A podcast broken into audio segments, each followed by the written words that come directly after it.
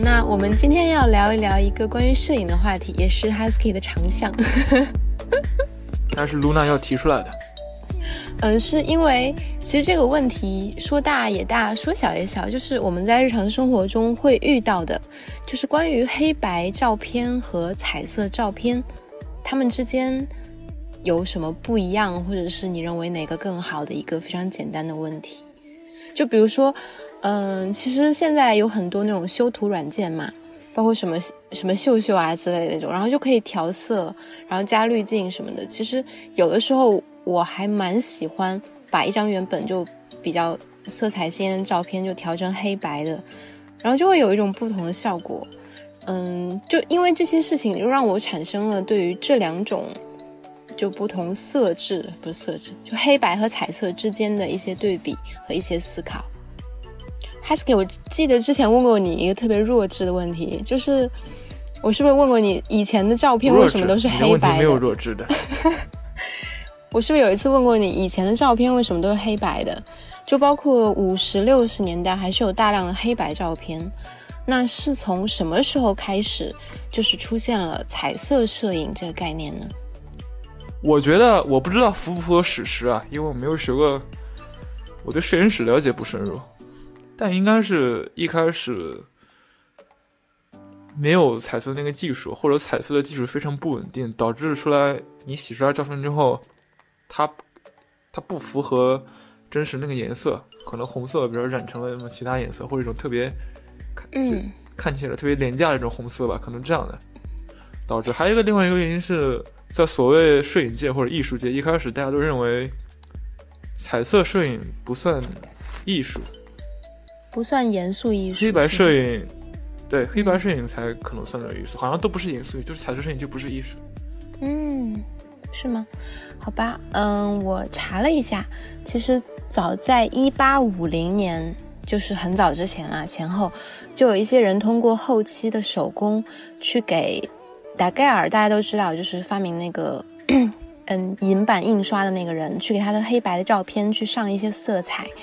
那在一八六零年代之后开始就出现了采用碳素工艺和重铬酸盐工艺为照片添加色彩的方式。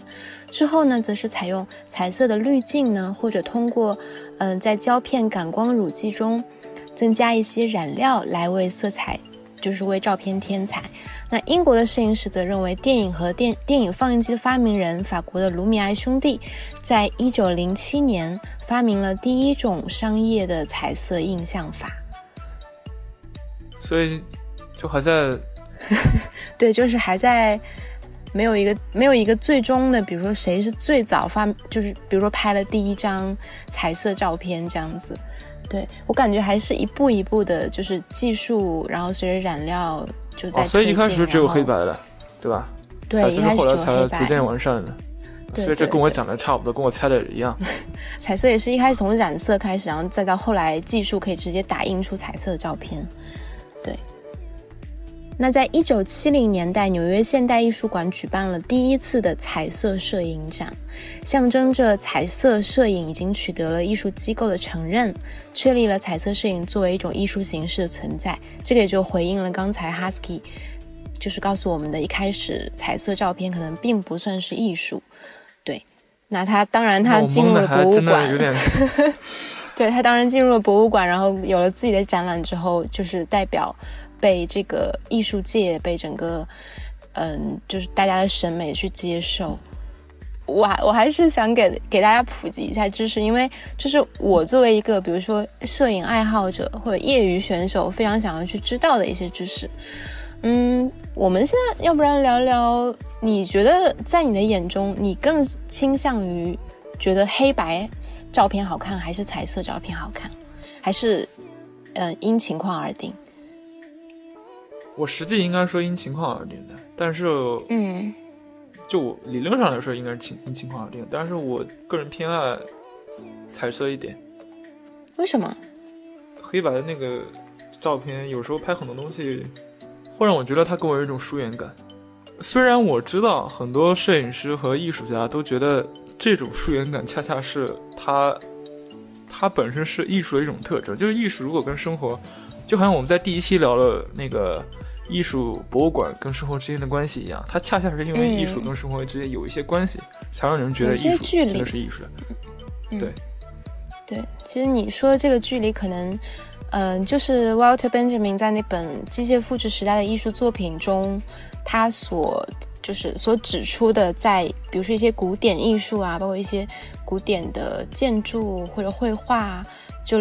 离我们有很远距离的，就是有一个词叫做光晕，就可能是这种距离。那你的意思就是说，当彩色照片它的出现，把这种光晕打破掉之后，反而你会觉得更加的贴近生活。当然，of course，让你觉得更加舒服，更加喜欢吗？那什么意思？光晕不一定非要用彩。黑白跟彩色来体现出来，对吧？你不一定非把一个照片变成黑白才能光影，它可以有很多很多不同的体现方式的。嗯嗯嗯。其实我真正指的，我是个比较个人的一个意思，就是黑白照片让我觉得是老照片。如果我只是随手拍一张照片，把它转成黑白的话，它就是产生一种年代的疏远感。而且，你知道，很多时候你在生活里面随手拍一张照片，你拍出来之后。转成黑白的，因为光线本身条件也不好，不是那种什么世界艺术、世界摄影作品里面的那种非常，比如非常柔和啊、非常好的、非常构图化的一些光线。你转成黑白之后，你也不会觉得它好看到哪儿去的。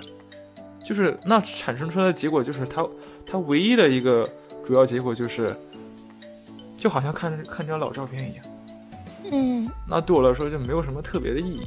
当它光线特别不好的时候，一开始学拍照，很那很多包括是老师啊，包括一些周围一些人啊，他们都建议说从黑白黑白摄影学起，就一开始只拍黑黑白，不拍彩色的。其实有一个主要原因，就是因为就因为你无论拍什么东西，你到最后都得有光吧。我就说传统摄影，嗯，一个非常基本的点就在于你能够从。你能够看到你环境里面的一些光线的分布，那么当你把色彩这个东西滤掉之后，你才能更容易看到环境里面的那个光线的分布。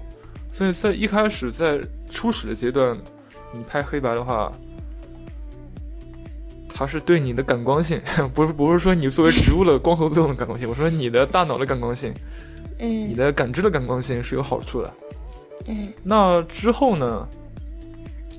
就越来越觉得，由于光晕，你刚刚说那种东西，它不是只能通过黑白来调控的，可以通过其他很多方式来调控。当把颜色放到你所能调控的范围里面的时候，你会发现它复杂很多。嗯。同时呢，它也变得有意思很多。就是你把照片从彩色转成黑白，它就变成了不同的灰度，对不对？对。你把它变成颜色之后呢，它除了不同的灰度之外，它还有不同的饱和度之间产生的色彩，呃，产生的差异。因为饱和度之间也会产生一种所谓的明暗差异的。虽然它们的明度跟亮度就是可能是一样的，它会产生不同颜色之间的效果。而不同的颜色在我们的这个社会里面，在不同的社会环境里面还有不同的意思。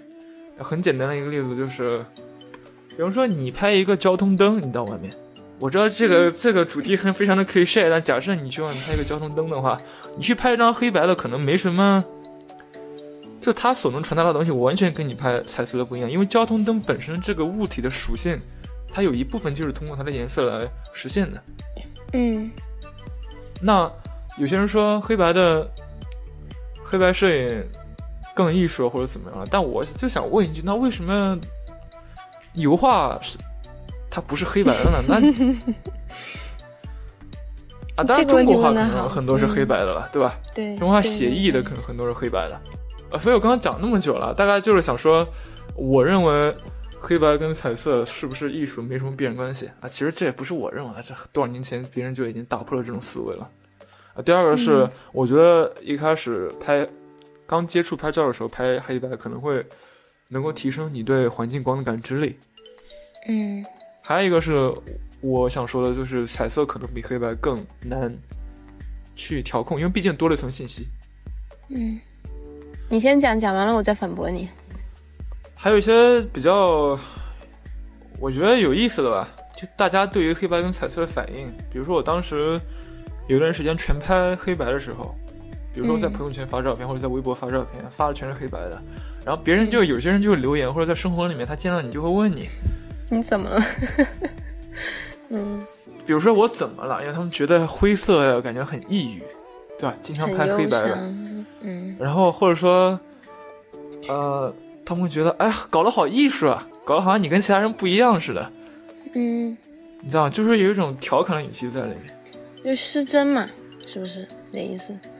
对，就大家好像也是有一种把黑白照片跟所谓的某种层次的上升。联系到了一起，我也不知道为什么。啊，这里面我还想讲一个关于光晕的问题，就是我以前其实想过一个问题啊，因为比如说我们讲的职业艺术家，职业艺术家做的东西，比如你到博物馆里面，总觉得他们的想法跟普通人不一样，他们做出来的画出来的画、拍出来的照片跟我们随手一拍的不一样。那假设我想问有没有这么一种人，他们的感知力特别特别强，超过了我们现在普普遍的所谓的职业艺术家的感知力，他们就可以随手拍一张照片，就是一个很简单的东西，拍一张我们觉得很正常的，由于跟他自己有关系这个场景，他就对这个东西非常有情感。嗯，这就是后来，嗯，后来美国美美国美国摄影不是发展到。嗯，就后来进入二十世纪以后，就开始慢慢走向平凡嘛。对，你这是讲的平凡是指形式上的平凡，还是内容上？比如说，那个那个摄影师叫什么？Arbus，那个就那个女摄影师，就总拍畸形。Diana Arbus，她不是总是拍一些就是角落里的畸形人呐，或者精神病院里面的一些疯子。对，就是。慢慢的，一开始从那个，就就 Steve，就那个人叫什么？我怎么一个都记不住。就拍那个马车的那个。我想说的是，就我个人所知道的一个摄影的发展史来看，从十九世纪，然后人们开始。慢慢的，更多的接触到摄影，然后摄影走进了家庭，开始为一些，比如说有钱的人家拍一些肖像照，对，然后从这里开始，然后逐渐、逐渐、逐渐的，后来又发展到超现实主义，然后有什么 man manry，然后他们又开始通过去增加一些主观的想法，去或者一些潜意识的东西去改变，就是一一种对现实的一种就是非常枯燥的一种，比如说一种再现，那。再到后来，到了呃二十世纪中期，出现了一批像比如说，呃，Wal Walker Evans 是不是叫那名字？然后还有什么，比如说 Robert Frank Evans Walker Evans Robert Frank，对对对，然后他们就开始回归到平凡而普通的生活中拍那些，他们可能。连国旗都不是一个非常重要的意象，在他们照片中，他们去走上街头去拍最简单的人，去拍一些就是比如说卖菜的大妈，或者一些什么广场上他们还是用一种特定的艺术化的方式去拍的，虽然拍的主体，客就是拍的这个 subject 越来的越普通平凡，对，就是走进了 ordinary life 到这个层面，对，就是回应一下你刚刚前面所讲的那个。然后后来到 Steven Shaw 的时候，就不光是主体平凡了，连拍摄的手法都看起来非常的平凡。对，Steven Shaw 他他不是看起来非常平凡，他就是非常平凡，就是非常平凡。因为我我一开始看到他照片的时候，其实我挺吃惊的，他为什么会成为那么有名的一个摄影师？就以我一开始并不是很懂摄影啊，我先讲一下我的主观体验。他拍很多街道，先讲一下你在哪看到他的那个展的。哦，其实这个还蛮有趣，就因为这很重要啊，对于你的那种震撼的心情来讲。对，一七一是一七年还是一八年？应该是一七年的圣诞节吧？对，一七年圣诞节在纽约，然后我当时都不知道谁是 Steven Shore，然后在纽约那个大大不是大都会，在纽约 MoMA，在纽约对，在 MoMA 当代艺术博物馆。就走进去说去看个展，然后因为那天好像还是免费，就很开心。然后没想到二楼竟然在展出 Steven Shore，然后当时我还特别傻傻兮兮的问了你说这是谁？然后我还记得我有一张照片是我站在 Steven Shore 的名字下面，在很无语的喝水，因为我觉得好烦呐，我又不知道这是谁，我为什么要来看看他的摄影展？然后我就进去看了，OK。然后他他的照片好像都是一张一张，就那种特别简单，然后就也不大，应该就是它的原始的大小吧，嗯，然后就贴在墙上，一张一张一张，然后就串成了一个就是照片墙一样的东西。然后还有就是在它的空间里，它的设置是用一根线把那个照片全部吊在下边，对吗？然后就很多根线，然后再吊在那边，像一个就大家可以就去去接触它，然后去翻阅它，去看它。然后我看到他照片，第一印象说：“我说这样一个人都能在 MoMA 做展出，照片什么样的？他照片就很很普通啊，就都是一些大街小巷，然后一些房子，然后空无人烟的街道这样子，是不是就好像？然后他色彩，他色彩在你周围的生活里，对对对对对对，去到了一个随机的地方，然后拿起了手机，随机拍了一张照片，加了个滤镜，然后打印对，而且他加的滤镜都是那种，嗯，就。有点稍微褪色的，是用胶卷拍的吧？那肯定是用胶卷，而应该而且是大画幅吧？应该是对。然后，但是它的你看到它小的不是大吗？哦，好吧，它的感觉就是很普通，而且非常的平凡。他拍一些很多，比如什么牛奶盒，我记得那张照片你给我看，就是一个牛奶盒，红色的桌子，然后一个牛奶盒，还有一些比如说。我印象最深的是他的一些房子，就他会挑一些色彩非常中性色调的颜色的房子的街道，然后下去拍，然后一拍就拍很多张类似的，对。然后他那本影集不就是用这种照片堆叠起来的吗？Uncommon places。对，应该是不寻常的地方。你为什么喜欢 Steven？虽然你把它描述的很寻常。我一开始也不是很懂为什么这个照片在摄影史上的影响力那么大。它真的在摄影史上的影响力很大。对。但是后来我了解了一下他当时拍照的那个背景，他是怎么拍出来的，他这个人是怎么样的，就才慢慢理解。然后在我拍了更多的照片之后，我也才能慢慢理解这个东西。当然，你可以说这些东西全都是人炒作出来的。你这么说，就是你说它被命名为新色彩摄影的先驱，因为他是少数的那个时候敢去系统性的用彩色拍照的一些人其中一个，就是从这个方面来说很有先驱。那在大家都去用彩色拍的时候，现在是这样的，现在大家都在用彩色胶彩色拍嘛，然后你反而。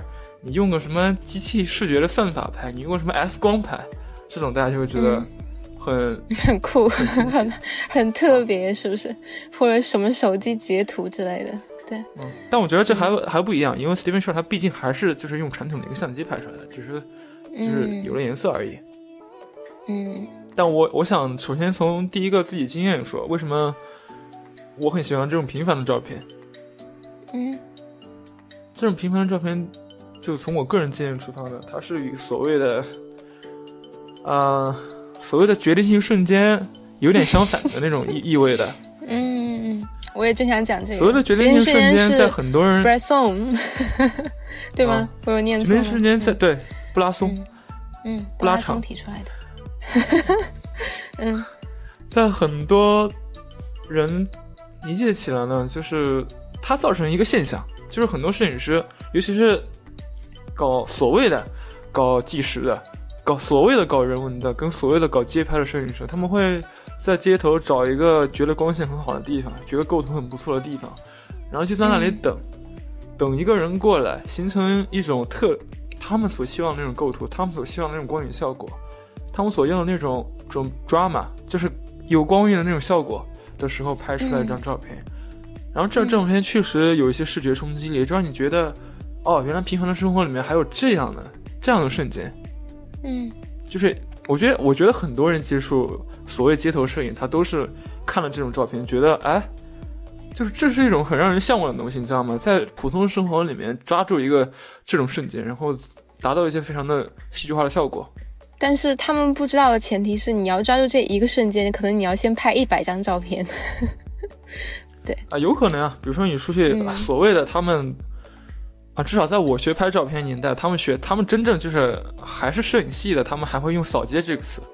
嗯，很多去拍照还会用扫街，就扫街就是就出去扫街嘛。你扫街 可能扫的大部分都是垃圾。嗯，然后总有几个决定性瞬间，那可能有 有几个就是看起来。嗯，很升华性的，非常有升华性的照片。但这种东西我拍多了之后，给我造成感觉就是有点假，让我觉得有点难受，让我觉得它跟我的生活没有关系，跟我实际的想法没有关系。它没有，这跟我的想法没有。你说我有想法，很多拍街头的摄影师他的想法，那就是我们到街头追寻美的瞬间，追寻人类人类的生活的足迹，怎么发展的轨迹。嗯哼。但其实你就是你要知道，这种东西是很随机的。嗯，嗯，但是其实，嗯，你要回回到，呃，布布拉呃叫什么？中文叫什么？不是宋的那个年代，对，你要回到他那个年代，那个年代是用，应该胶片什么的也是很很贵的，他不可能有那么大，比如说像现在是扫街，是不是？他的他所谓的决定性瞬间是真的，对对对对对，那跟现在是完全不一样。他可能是很有计划性的，但是我想说，导致的一种情况就是现在，我相信如果听众们自己是拍照的，或者你们认识的人有拍照的，你们会应该会知道，他们出去或者你们我们或者我自己出去到街头，包括旅游的时候出去街头，就就可能就为了拍那几个很漂亮的、很有光影效果的、很有戏剧化的瞬间。嗯，但这种东西拍多了之后，让我觉得很难受。对啊，为什么我不能就是生活这种最真实的体验？它就是一种让我觉得很。让我觉得很有有所谓的共鸣的东西呢。嗯嗯嗯。所以当我从 Steven Shore 照片里面体验到这一点的时候，就是他在某种程度上让我觉得，哦，原来更好像更理解了一下，是这样的。那如果把他的照片都变成黑白的呢？你有想象吗？嗯，我觉得他至少他的早期很多照片变成黑白的，应该不会有很理想的效果的，因为啊，这跟他的个人的。呃，当时拍照的那个场景有关系。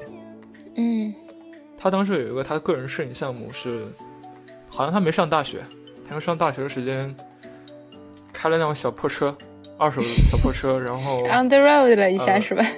嗯，就是对，就是 on the road，在路上了一下，然后去。哎，像那个 Robert Frank 当时也是 on the road 一下，然后就拍出了 The Americans。对，好多人都这么干了。就整个交通系统发展了起来。整个美国城就是工业化发展了起来之后，就是有就很多人感兴趣嘛，就这样。嗯嗯。他拿了一个特别，在我们现在看起来特别破的一个相机。什么相机？就是一个普很普通的画幅，三十五毫米画幅，还是更可能更小，好像是三十五毫米画幅吧。一个当时大家都觉得非专业摄影师才会用的相机，他要去拍。那他，我当然不知道他的 intention，他的意图是怎么样的了。但是他最后产生一种效果，就是他开着车。去了美国很多地方，他拍了一些美国很平凡的东西，但当时恰好也是美国的一些所谓的消费者商业崛起的这个年代，崛起了很多品牌。反文化运动吗？刚好那段时间，六十七十年代。我我不知道是不是具体是不是那个年代，具体什么年什么年我已经忘了。但当时那个时候就是很多东西在兴起，比方说廉价的饮料、廉价快餐。可口可乐，这些 motel，就是那种汽车旅馆。你在美国待过，你肯定知道。开车去了一个特别荒芜的地方，那就那一个旅馆那个地方，就住那个旅馆。然后房间就一般，然后可能配套了一个 diner，去里面吃一些呃比较便宜的那种东西。嗯嗯，他用那种廉价的相机，反而是拍出了那种东西的一种廉价又实用的效果，又接近于生活的效果。嗯。啊，他拍摄他拍的东西呢，就就他今天晚上去了一家 motel，吃了个牛排，他可能就觉得这个牛排，他就拍那牛排吗？可能觉得做的不怎么样，或者第一次吃餐馆怎么样，就就直接拿了一个相机拍了牛排，也没有你看不出来他是什么特殊构图，你看不出来他特殊怎么样，他那整个相册都是这种风格，拍了一些酒酒店里面的电视，嗯，在街上看到的东西。这样的，然后他做了个，他后来那个影集叫好像叫 American Surfaces，就美国的表面，美美国表象，嗯，就从某种程度上来说，它反而是用这个廉价的相机，用这种彩色的接近生活的这种感觉，因为当时彩色是看起来有有点廉价嘛，那个东西，嗯哼，就恰好当时彩色还没有非常真实，对，而且他用的相机也不好。嗯嗯嗯嗯，那那刚好符合我们现在的审美，相当于我们现在傻瓜机，对吧？然后对对对，拍了很多这种照片，然后他又恰好呢，你要知道，虽然彩色那个东西，但那个东西也不便宜啊。你想，你要大量的去拍彩色胶卷，你要花的钱也不少。嗯哼，他也就是那么少数的一群，当时用彩色拍照，用不好的相机拍照，系统性的拍照的其中一个，可能也是因为这个。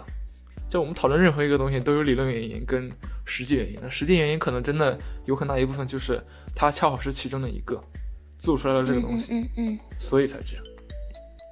但不管怎么样，在历史上，我们我们现在有了一个影集叫《American Surfaces》，Surfaces，然后我们从里面看到了很多当时美国快餐文化崛兴起的时候，用一些用一个非常看起来很廉价的镜头、廉价的相机拍出了一些。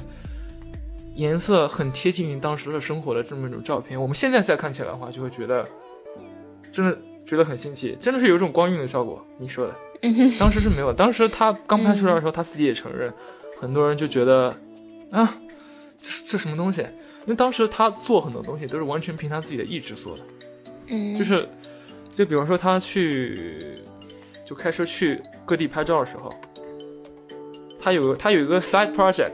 个人小项目就是他拍了一些也是彩色的，嗯哼，也是随手看上去很像随手拍的，一个美国某城市的某些地方的一些街景，然后他把它印成明信片，然后去卖明信片，结果发现没人买。他真的印了吗？他真的印了，结果发现没人买。嗯哼。然后呢，他还我不知道他当时心心心路历程怎么样的，他后来呢就直接这明信片。到一个地方，那个小报小报亭，他偷偷塞到那个报亭里面。到一个地方，偷偷塞到那个报亭里面，就是要强行把自己的东西发布出去，那种感觉，免费的。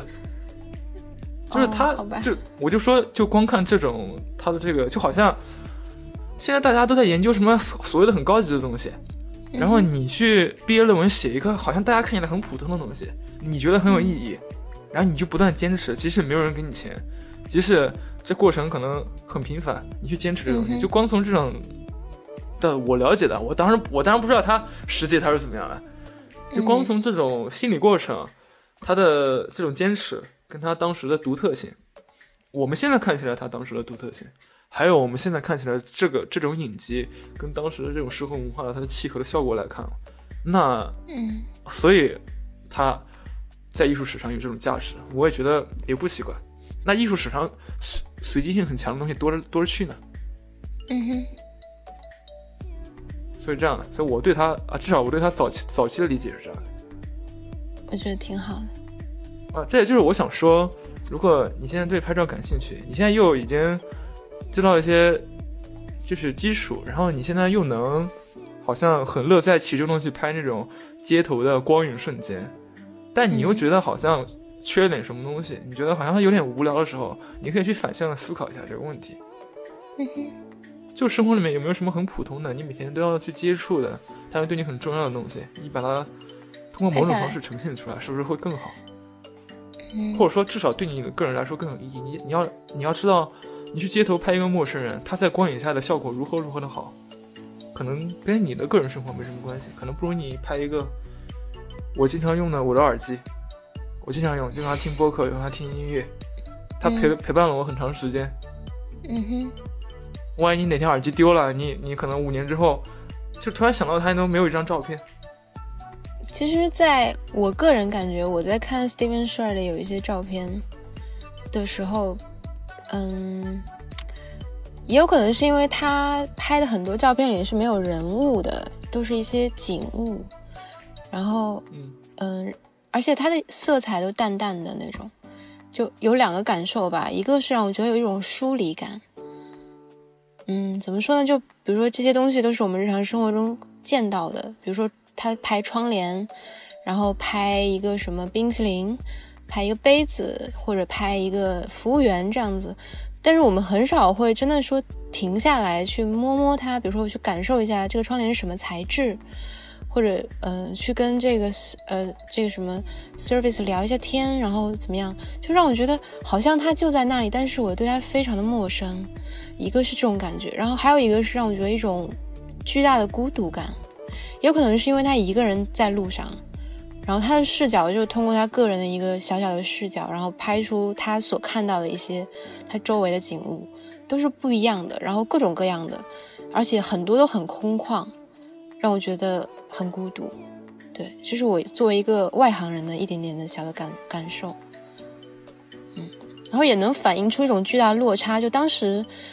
六十七十年代刚好是流行文化，什么什么好莱坞啊，什么就那个年代消费主义，然后他却一个人背上了相机，然后走走到了比如说一个什么戈壁滩呐这种地方，然后去拍照，就一种非常大的落差，就是他好像也在通过这种方式进行着一些他自己小小的反抗，他要反抗，OK，你们要去拍电影，你要去当明星，那我就去拍照，我就去把最真实的生活。展现给大家，这这也是他的一种 on the road 上的一种精神。我是不是太严肃了？没有啊，我只是就是你，因为你刚刚说的对他心里有很多揣测吧？那我不知道心里面怎么想的，但是我想到了两个东西，至少，嗯，第一个就是你刚刚说那个，就是摸一下窗帘那个质感，我觉得感同身受，因为他有张照片我印象特别深刻，哪张？就用一个大画幅拍出来的。清晰度特别的高，就是他待过了一个酒店里面的一盏灯，灯放在桌子上面，灯罩的那种灯吗？就是有灯罩的那种灯，灯也好像也没开，然后旁边有个烟灰缸，好像是这样的。那个灯，你说普通要哭了吗？它就是一个灯，不是？嗯，你说它不普通的，因为它它那张照片机像素很高嘛，它那个灯是那种特别粗的一个。一个 body 吧，然后上面有很多那种小小东西，一点一点一点一点的那种磨砂的那种感觉，嗯，然后你再把这张照片放到他其他的那些照片里面，嗯哼，就是这些照片相互形成了一种一种空间，这空间就是当时他待过那种环境。那你刚才说这种东西很很普通，在我们看起来，那其实我想说，我想说他们的类别可能很普通，嗯哼，就是。那些是窗帘，是服务员，是牛排。我们生活里面也是窗帘、服务员、牛排。但是你把它具体起来，我们的那盏灯，跟他的那盏灯是完全不一样的。嗯，就是每个人的那盏灯都不一样。他让我觉得，就是他真的是在意当时他那盏灯的他那种那么一种特殊的状态。虽然那东西很平凡，但他把那么一个平凡的东西当成一个很特殊的东西去看待。嗯，拍出了这么张照片，这是我的感觉。因为我都是在讲我的感觉，我对他心里揣测不敢。那你刚刚说那个明星什么的，其实，嗯，其实那让我想到了，就是他还在在他刚才我说的那个 American Socialist 那个影集之前，他还做了一件事。什么事儿？他当时高中，我刚我刚说他不是大学没上嘛，他说他高中经常翘课的，我不知道他有没有翘一半的课，还是怎么样？他大概用很多很多翘课的时间去。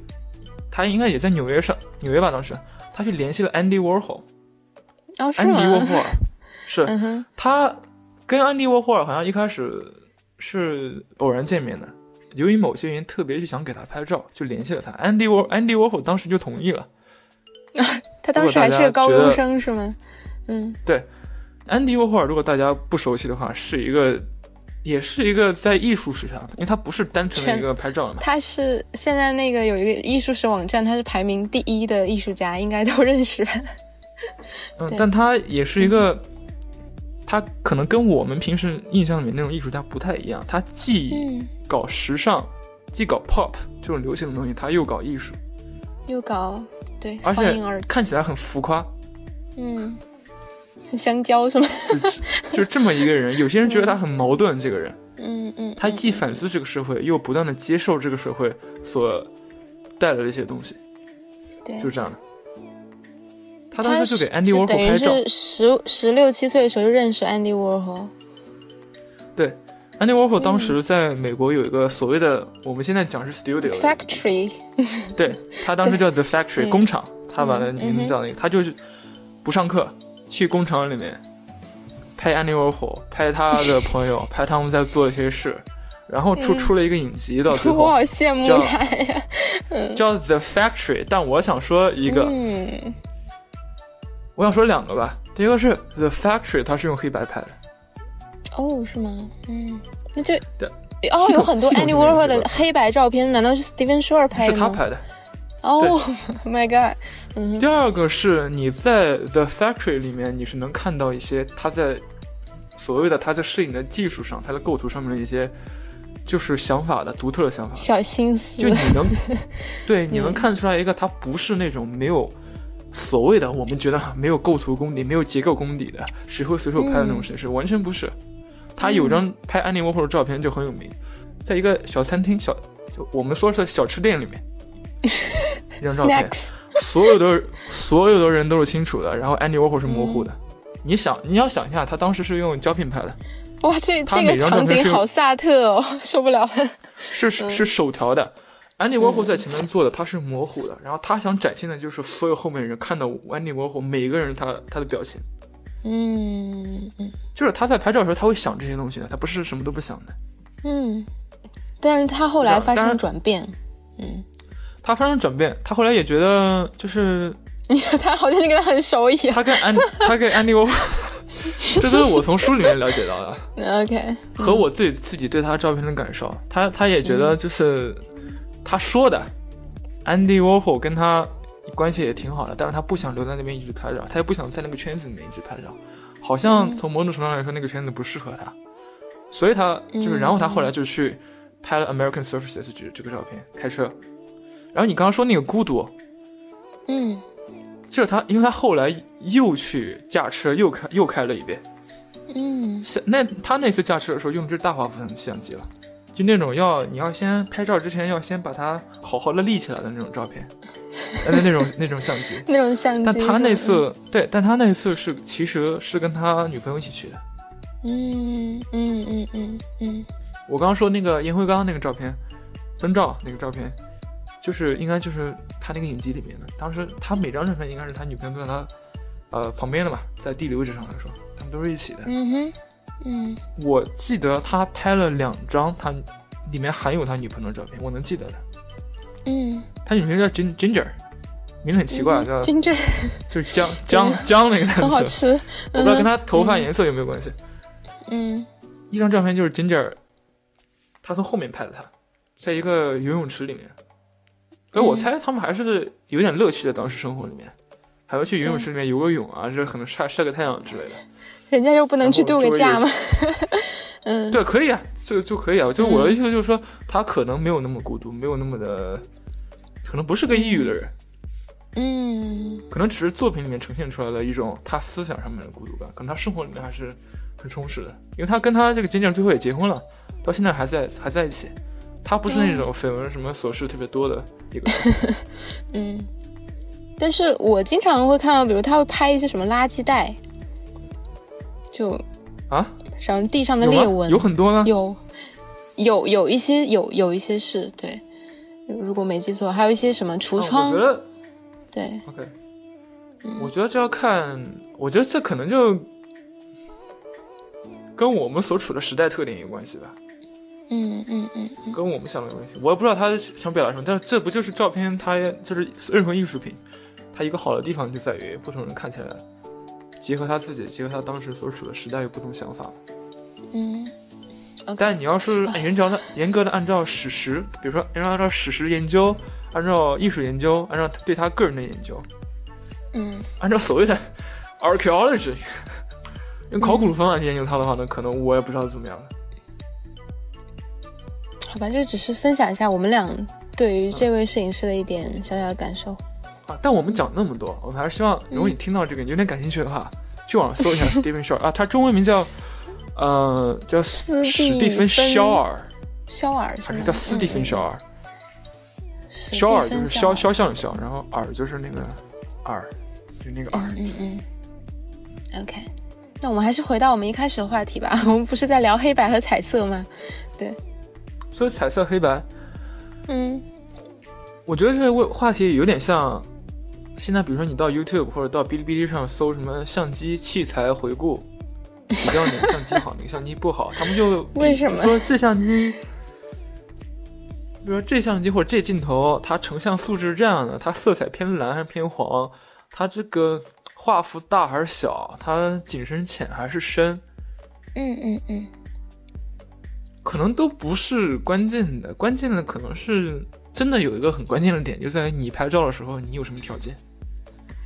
好吧，其实如果我我我想就补充一下，你刚刚我讲到想一个就体验的，对，还有就就我想体现的是更真实的，还是更所谓的更不真实的？我想体验的是光影效果，还是我想体验的是这个东西本身的它的颜色、它的材质？我就想说一下，你刚刚提到为什么中国以前什么有水墨画，但是国外都是什么彩色的什么油画啊，或者彩色的壁画之类的，是因为就是呃，我个人觉得是因为中西方的一个审美的一个差别吧。就我们中国人都讲要以墨写色嘛，就黑色就就黑黑墨汁的颜色可以代表万物颜色，用留白去填充想象。那我们讲的是用神似，而不是像西方那种，比如说像一开始的壁画，或者再到啊宗教啊抽象思维比较早，对对，他们是讲究形似，那就体现出两种完全不同的艺术和精神，还有价值观。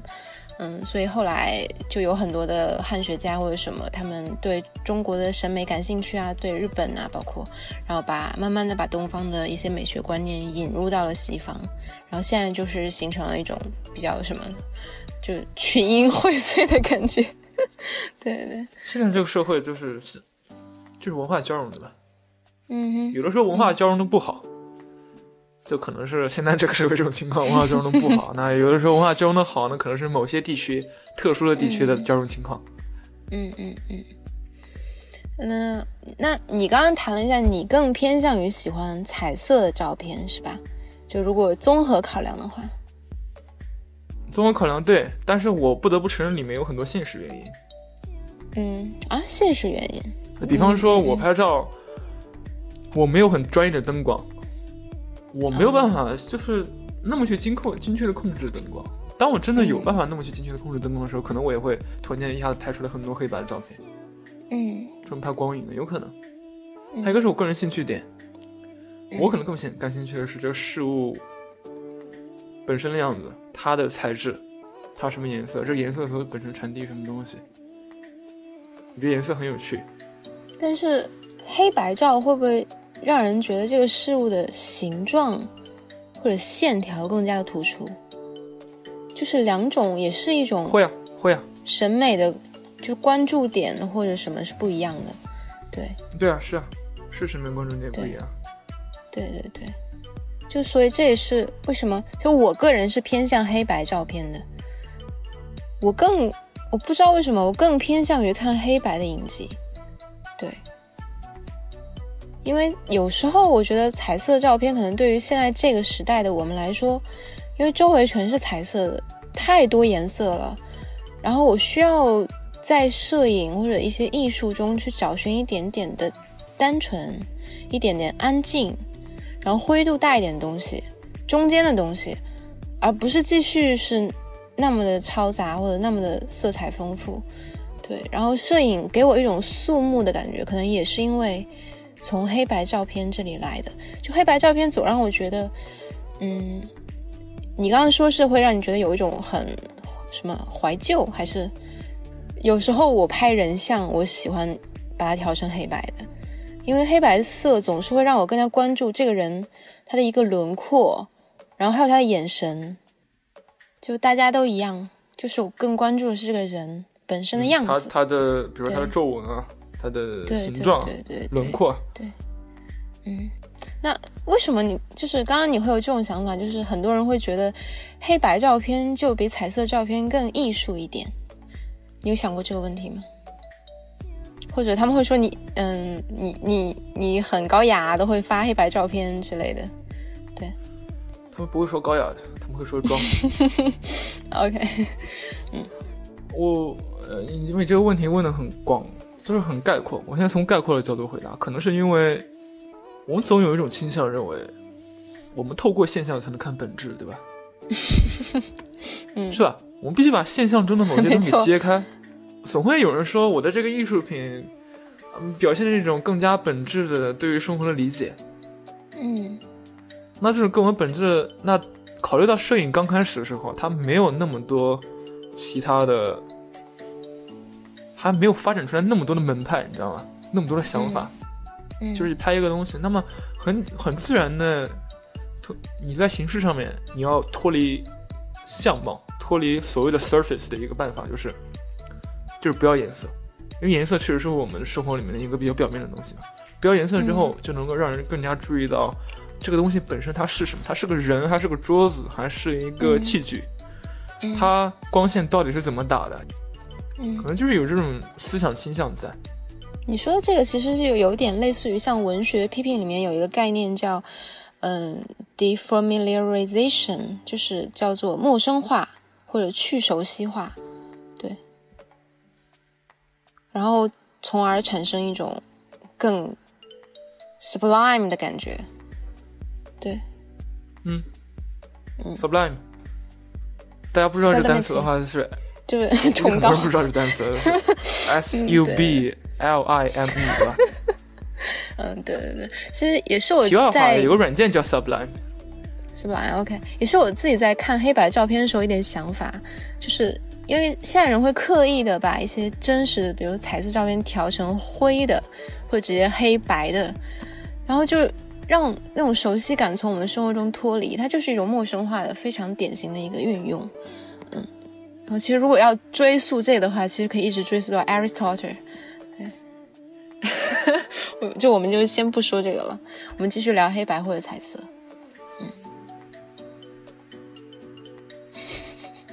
你有问题要问我吗？没有，但我我只是在说，我只是在想，黑白不是实现陌生化的，我唯一手只在想，段黑白不是实现陌生化的唯一手段，而且有的时候彩色可以实现陌生化，嗯，你有什么想法？很简单，就把它比如说我们现在过，度的爆，就是什么，就调啊调高对比度啦。就比方说我们现在去看 Steven Shore 的那个 American Surfaces，啊，那个，嗯，对吧？从现在来看我懂你的意思了，我懂你的意思。如果我们看黑白的话，那有家餐厅那就是个餐厅。嗯但是我们，比如我看，我作为中国人去看他拍的某些所谓的美式餐厅 （American Diner），你去过 American Diner，你知道他们有一种特殊的装修效果、特殊的颜色的那种复古变化，在里面。它那种变化，由于现在没有了，反而会产生一种去熟悉穿越感，对，穿越感，对，就像，还有一种去熟悉感，在心理学里面说的。嗯。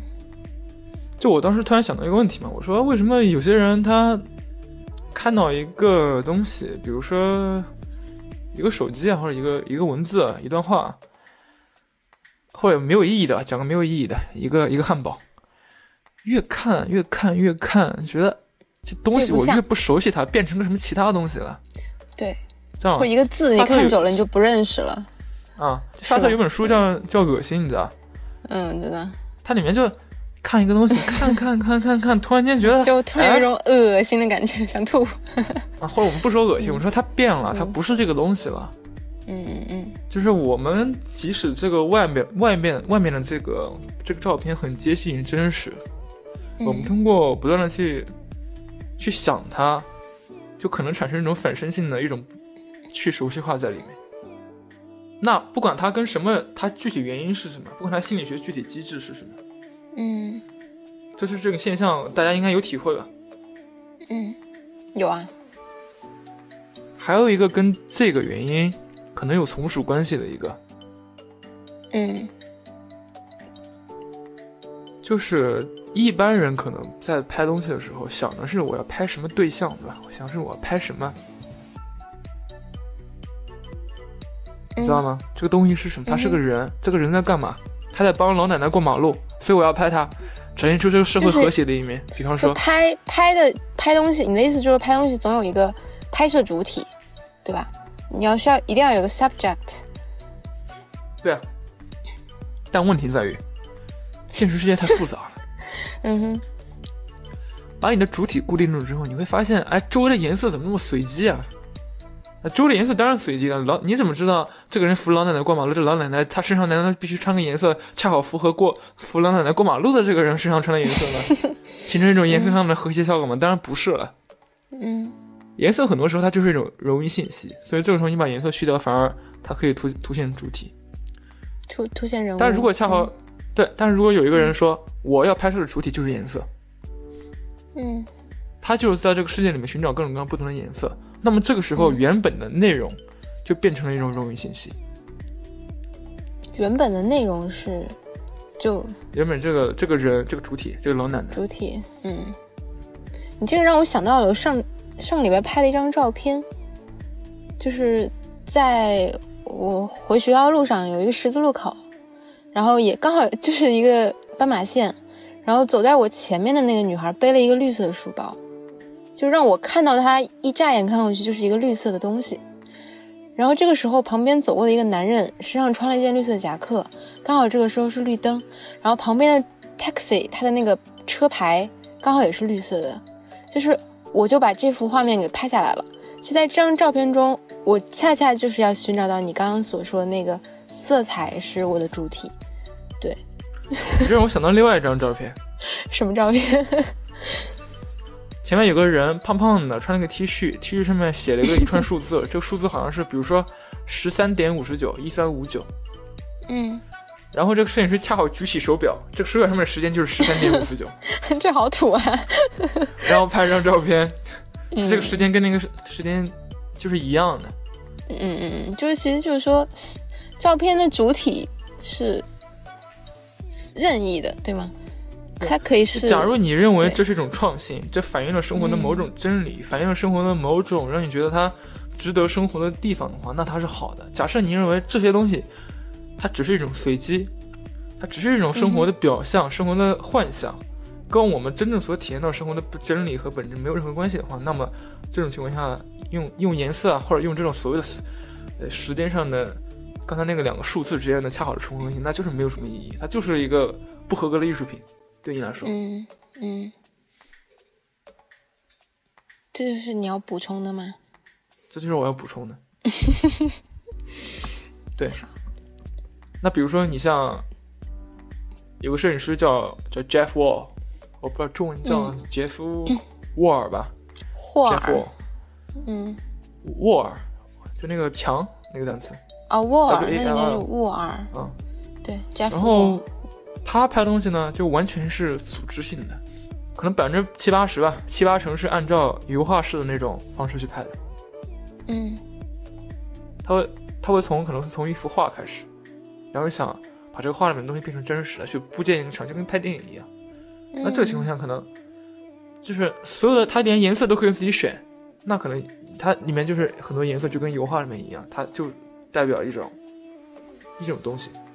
嗯，你这样说让我突然想到一个问题，就是我也一直在思考，就现在，比如说在我们这样一个科技发达的年代，有各种色彩年代，而且你可以还原各种色彩年代，现在的摄影师厉害呢，还是以前的摄影师厉害？就在那个只有黑白照片的年代，因为你刚刚讲的这个人，他可能他的照片可能更大的意义就在于他的色彩。或他的创新，它的与众不同。嗯，他的照片真的经得起推敲吗？就比如说，他真的有那种让人他每张照片都是久久凝视让人久久凝视、不舍得挪开眼睛的那种魅力吗？刚才你说 Jeff Wall 是吗？对，就比如说拿他的照片跟他拍的照片还恰恰真的是你刚刚说那种哪一种，就是会让我凝视很久的吗？啊，因为它是完全按照油画师那种方式所排布的嘛。它它很多东西都是有它内部的所谓的能指、所指这些东西在里面的。嗯嗯嗯嗯嗯那很多东西都是也有也有典故。我记得他有张照片典故是是是一个卡夫卡的一个一个小说。嗯他有张照片，他典故是一幅日本的一个很很早之前的一幅画，一个 woodcut，、就是木头上刻出来一个东西，嗯就这样的。他就是故意每张照片都让你想很久的那种摄影师。他他的照片不是就是单纯一张特别大的照片打出来，嗯，它是广告式的，它是一个半透明的？一个东西，就哦放到一个可以发光的表面上面，里面是发光的，让你仿佛感觉到那个环境里面是有一种光照出来，就好像那环境里面就是有个太阳一样。嗯嗯嗯。OK，那可能是我误解了你的意思，但是我想说，现在很多我知道你刚刚摄影师说什么意思的你啊？对你你知道我的意思，对，就是如果说从这个层面上去进行比较呢，其实我可能更多的是偏向那种，不知道你对法兰克福学派熟不熟悉？我是阿尔多诺学就这一边的，因为因为当时本雅明提出了光晕消逝之后，然后然后艺术回归大众，然后然后比如说复制品怎么样，他并没有对他进行太多的批判，而是而是认为艺术回归到人民生活中，这可能是一件好事，怎么怎么样。然后，但是阿尔多诺就对本雅明的这个观点进行了批判，他认为他这个观点是非常危险的。他认为他觉得可能说你的意思就是说一些严肃艺术真正美的东西是不是就要消解掉了？对，就就我就不去细细的展开了，因为我个人是倾向于更加，如果对于摄影来说，更加严肃一点的摄影艺术。对我是需要有一些那种美或者光晕或者距离在里面的，而不是像现在这样有一些当代的，比如说一些 photographers，他们就整个就我看过去他们的作品是摄影吗？我很就是很疑惑，无论他们有色彩或者没有色彩，对这个其实又上升到了对于当代后现代艺术的批判。你这个问题完全可以再花两个小时、五个小时、十个小时去 我们可以录，我们可以录上下集。你让这我讲，这让我讲，我讲不好。当然，我给你，嗯，我们可以讨论刚不。问我，你我觉得现在摄影师还是以前摄影师更厉害吗？